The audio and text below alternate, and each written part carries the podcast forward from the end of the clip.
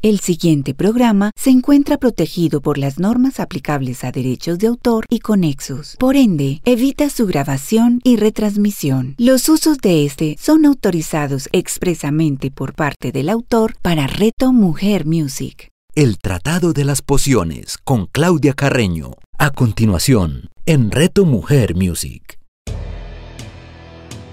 Hola, soy Claudia Carreño, estamos en el Tratado de las Pociones un espacio dedicado a la aromaterapia y al eneagrama. Este programa se transmite todos los domingos a las 11 de la mañana con repetición a las 8 de la noche solo acá en Reto Mujer Music. Hoy vamos a hablar sobre el aceite esencial de sándalo. Recuerden que estamos detallando todos esos aceites y aromas que les conté en el programa de la aromaterapia en los tiempos bíblicos. Hoy vamos con el sándalo, que es un aceite muy muy especial. Y en la parte de eneagrama continuaremos detallando qué pasa en las organizaciones y cómo podemos aprovechar esta herramienta para mejorar nuestra, nuestro ambiente laboral. Para quienes nos escuchan por primera vez, les recuerdo que es la aromaterapia. Es una terapia muy antigua derivada de la fitoterapia, que es todo el uso de las plantas para la sanación y que combina el uso de los aceites esenciales aromáticos para promover la salud, el bienestar del cuerpo, la mente y las emociones.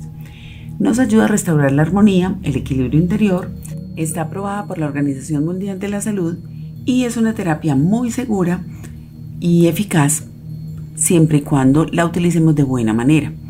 Tampoco reemplaza la recomendación médica, es simplemente una terapia alternativa de apoyo que nos ayuda a acortar la evolución de las enfermedades y a prevenirlas. En el programa pasado estuvimos hablando del aceite esencial de incienso, que tiene muchísimas propiedades para la piel, para el sistema nervioso central, para el cabello, incluso es un regenerador celular. Bueno, realmente ese le llama el rey de los aceites. Recordemos que la reina de los aceites es la rosa. Entonces este conjunto es maravilloso, incluso en todas estas, en todos esos productos de gama alta de la piel, normalmente encontraremos que llevan aceite esencial de rosa y de incienso. Bueno, otra cosa que me preguntaban, una dudita era que, ¿qué opinaba yo de las varitas de incienso? Bueno, resulta que las varitas de incienso se utilizan muchísimo, eh, digamos, en los templos, en algunas meditaciones, pero realmente eso no es aromaterapia, ¿cierto? Ellas pueden desprender, digamos, un aroma inicialmente, a menos que sea una varita pues de muy buena calidad que no traigan palito, porque haríamos un efecto, digamos, adverso con la ceniza y con el humo que produce.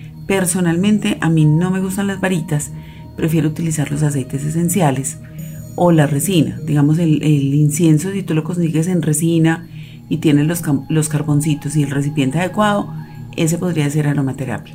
En estas varitas que usualmente conseguimos es muy difícil tenerlas de buena calidad. Yo conozco unas que, que trajeron alguna vez de la India. Esas son elaboradas únicamente con el producto, sea sándalo, sea incienso, y digamos desprendían un aroma muy agradable. Entonces, al igual que con los aceites esenciales, con las varitas también hay que observar esta, este tema de la calidad. Bueno, y, sí, las que más encontramos en forma de varitas son la de incienso y la de sándalo. Incluso también tienen otros aromas, pero realmente en esas varitas no podemos garantizar de qué están hechas. No sabemos con qué le están dando el aroma, no sabemos si le echaron realmente. Yo no creería que una caja de varitas que se consigue por mil pesos o por un dólar, o tres por un dólar como las he visto, realmente tengan aceite esencial de sándalo en sus componentes. Podría ser algún otro químico que reemplace el aroma, entonces eh, creería yo que es mejor no utilizarlas. Vamos a hablar ahora del árbol de sándalo. Se llama Santalum album. Es el aroma de las maderas de la India porque es una especie originaria de allí, aunque también se planta en otros lugares del mundo, ya las encontramos también en América. El sándalo es un árbol de hoja perenne que puede alcanzar entre 4 y 9 metros de altura y puede vivir más de 100 años. Su madera es muy aromática y de ella es de donde se obtiene el aceite que se usa muchísimo en la perfumería. Este árbol pues está en las costas, en los bosques secos, normalmente crece en suelos rojos, arenosos o pedregosos, donde está habitada una amplia gama de tipos de suelo. Este hábitat tiene un rango de, temperatura entre los 0 y 38 grados centígrados y también donde hay unas precipitaciones anuales entre 500 y 3.000 metros cúbicos. En la India, el sándalo se considera un árbol sagrado y el gobierno indio lo ha declarado de propiedad nacional para preservarlo y evitar la deforestación a la que fue sometido hace años, poniendo en peligro la especie. No se permite la tala hasta que alcanza al menos los 30 años de vida. Las virutas de la madera de sándalo son las que se manipulan para ser destiladas y obtener de ellas el aceite esencial que se utiliza muchísimo, como les conté, en la perfumería. El aceite también se puede obtener del corazón del árbol y de sus raíces. Su madera es muy apreciada en ebanistería, con ella se realizan cajas, marcos, peines y objetos pequeños que se tallan profusamente y que tienen la propiedad de mantener el aroma. En la antigüedad, esta madera también se utilizaba para fabricar barcos porque es muy ligera y flota. Como un dato curioso, las semillas de sándalo se utilizan en la fabricación de los malas, que son estas cuentas que se utilizan en la oración hindú y ahora se utilizan también en la meditación. Eh, también he visto que se utiliza para llevar conteos de, ciertas cosas. Incluso yo tengo una muy linda, no sabía que eran las semillas de sándalo. Entonces, bueno, chévere, los invito también a usarla, eh, a usarla y además son preciosas, muy decorativas. Las propiedades del sándalo son múltiples. El aceite es excelente para nutrir las pieles secas, es muy relajante, es revitalizante a la vez. Entonces este es un aceite especial porque no revitaliza, levanta el ánimo, pero a la vez favorece el sueño, que no sucede con muchos aceites. Incluso hablábamos de los cítricos que sirven para dar ánimo, pero si los queremos a la hora de dormir de pronto nos activan. Además de sus usos en la perfumería, es muy habitual quemar palitos de sándalo para aromatizar las estancias, y alejar las polillas y otros insectos. El sándalo, como todos los aromas obtenidos de los árboles, se utiliza más en perfumería masculina. Es una nota baja, es un aroma que permanece y que sirve para que precisamente ese, ese aroma de ese perfume permanezca más en la piel. Pero ya también se ha empezado a utilizar mucho en la perfumería femenina como aceite de fondo.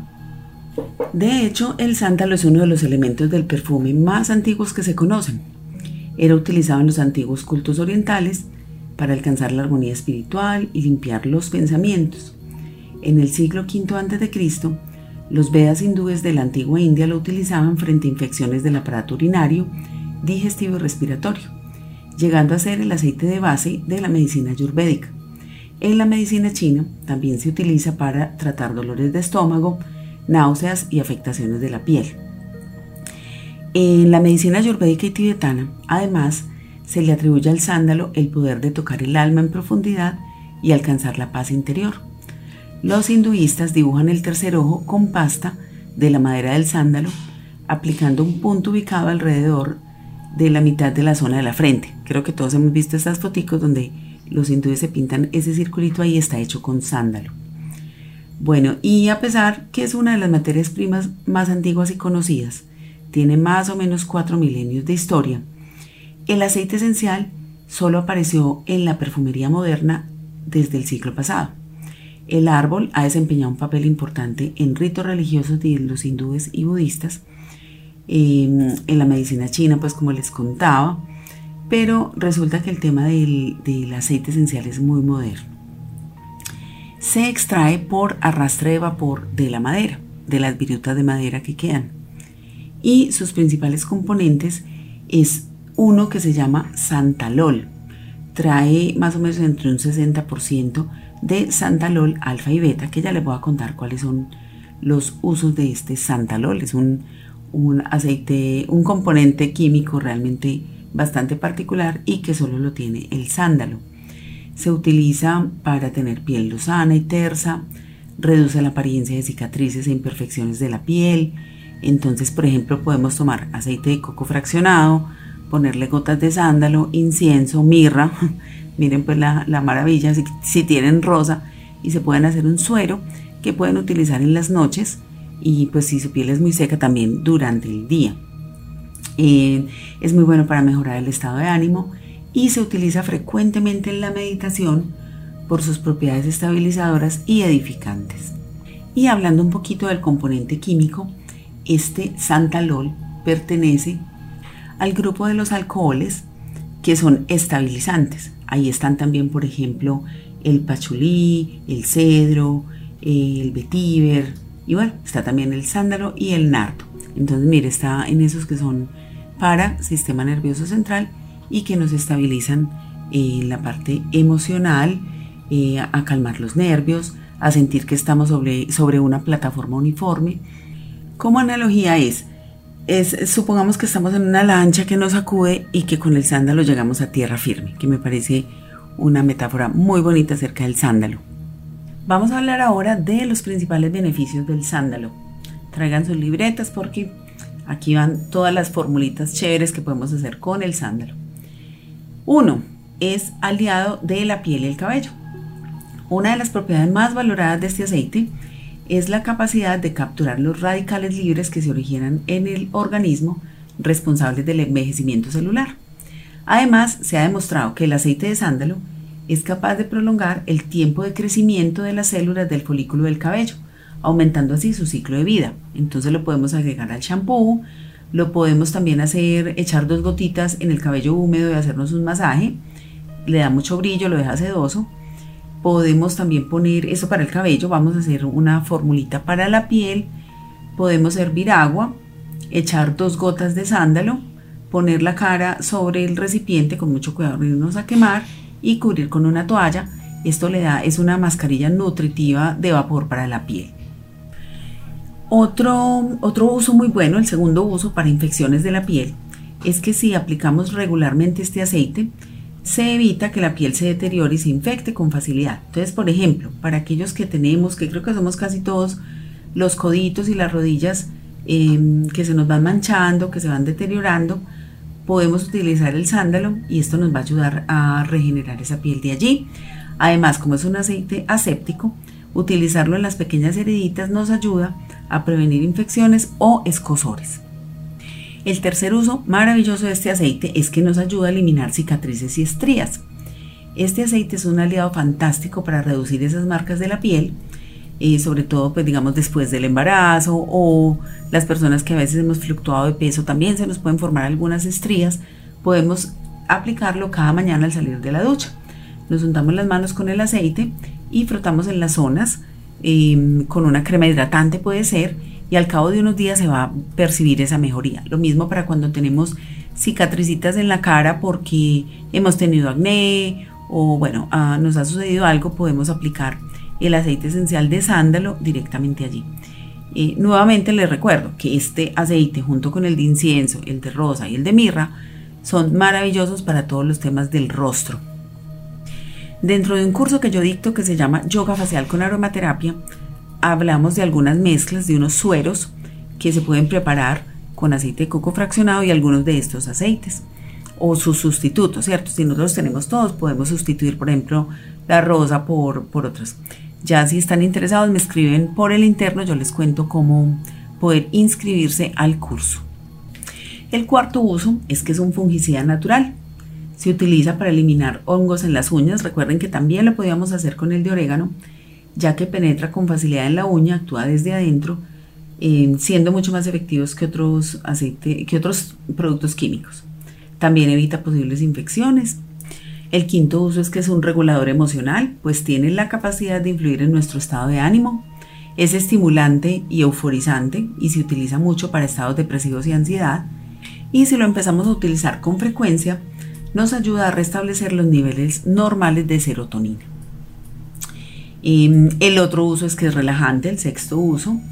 estas propiedades relajantes van actuando de forma progresiva pero eficaz y se trata de un remedio propio en la aromaterapia con muy buenos resultados para inducir el sueño. Estas propiedades relajantes, el hecho de contener elementos hipotensos, también nos ayuda a regular los niveles adecuados de la presión arterial, evitando así la hipertensión. Y bueno, y este séptimo creo que ya lo habíamos también dicho en el programa donde hablamos de, de los aceites afrodisíacos, es que el sándalo, además de tener una capacidad, la capacidad de relajar el cuerpo mediante el masaje, contiene reguladores nerviosos que activan las zonas más sensibles de nuestro organismo, entre las que se encuentran las encargadas de percibir el placer. Por eso es un afrodisíaco natural. Se recomienda también para tratar estados nerviosos que puedan estar causando que tengan como síntoma la impotencia y la pérdida de la libido.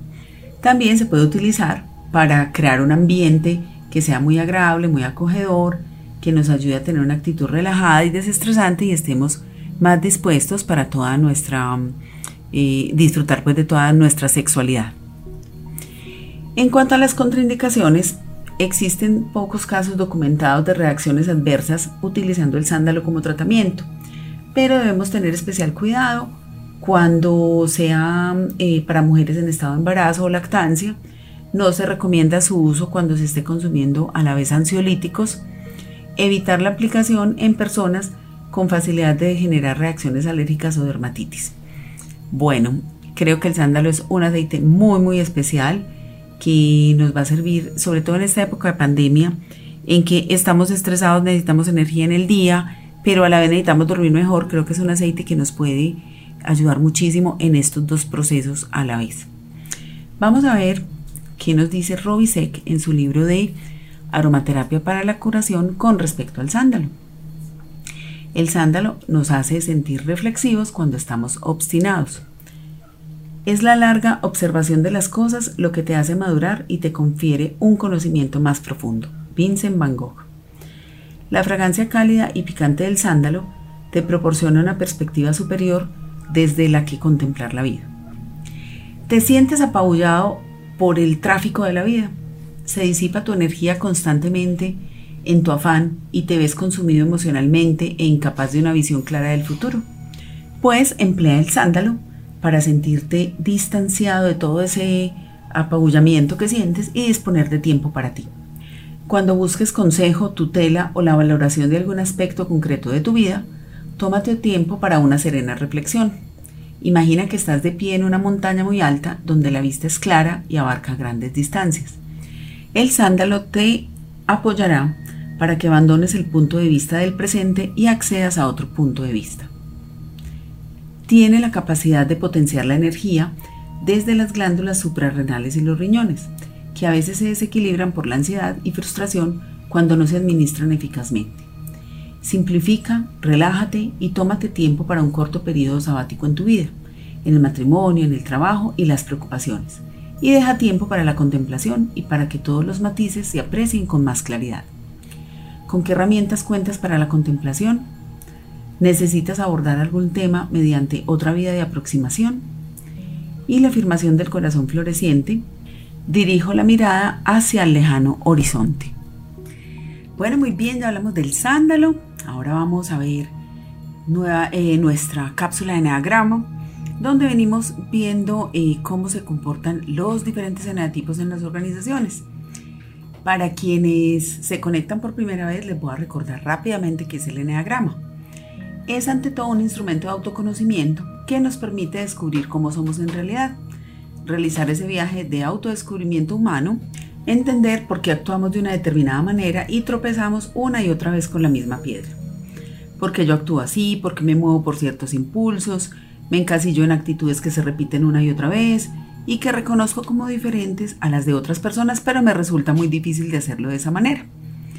La idea básica es que existen nueve neatipos, desde la base de estas nueve formas de ser, el trabajo con el eneagrama busca que nos alejemos de la rigidez del carácter y nos acerquemos mucho más a nuestra autenticidad.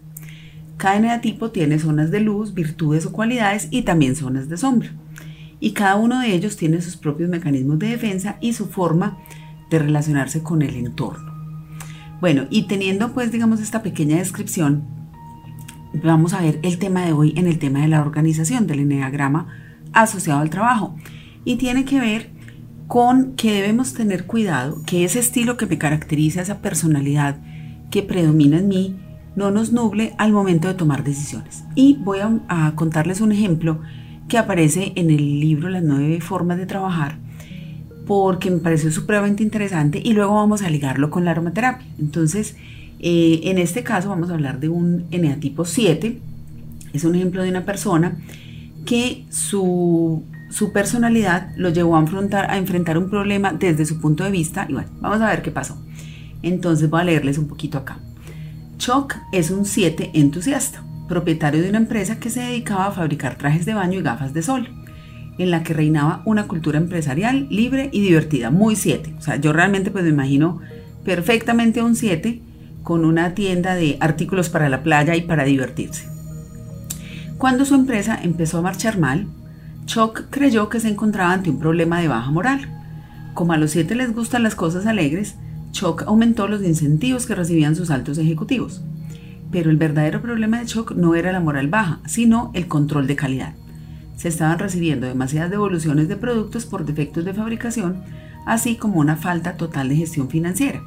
Y Choc solo empezó a comprender estos problemas al cabo de largas discusiones con sus fideicomisarios después de haber presentado expediente de quiebra. Como dijo Abraham Maslow, cuando lo único que tienes es un martillo, cualquier cosa te parece un clavo. Entonces, ¿qué pasa? Eh, miremos, por ejemplo, este negativo 7 desde su punto de vista, desde su optimismo, entonces el que dijo, no, aquí lo que tenemos es que animar la gente, ¿cierto? También que hemos visto que con frecuencia suceden los siete, que no profundizan mucho, que se quedan, digamos, con una visión parcial de las cosas y parece ser que fue lo que sucedió acá con este ejemplo. Eh, ¿Qué pasó con él? Entonces, que no atacó el problema desde donde estaba. Le faltó profundidad y le faltó ir más allá a ver qué pasaba. Por ejemplo, esta misma situación, si hubiera sido eh, a manos de un uno, ¿qué hubiera hecho el uno? Hubiera revisado los estados financieros, hubiera visitado quejas y reclamos y a lo mejor hubiera podido dar más rápido con la solución.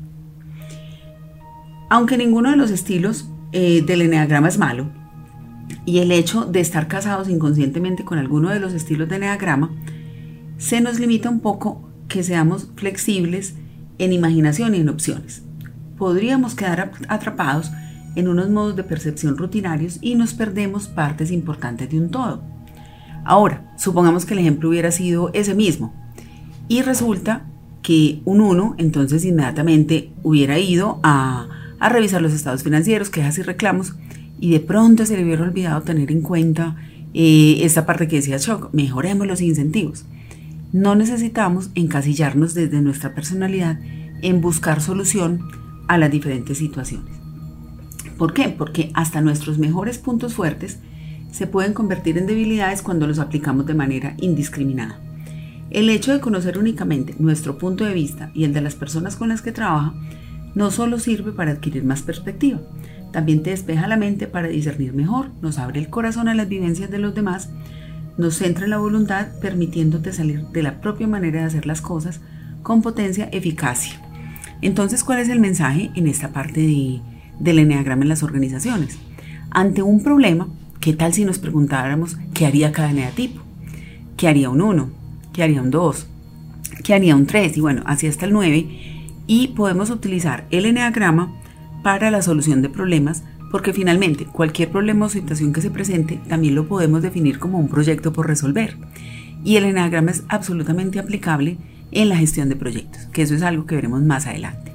Ahora, si yo soy supremamente casado con mi tipo de personalidad, ¿cómo puedo con aromaterapia empezar a ser más flexible y poder mirar otros puntos de vista? Entonces acá les recomiendo muchísimo el aceite esencial de árbol del té, que nos va a dar más tolerancia para escuchar situaciones de otros y también la palma rosa, porque la palma rosa nos ayuda a ser más flexibles, a fluir con los cambios y con lo que la vida nos va presentando.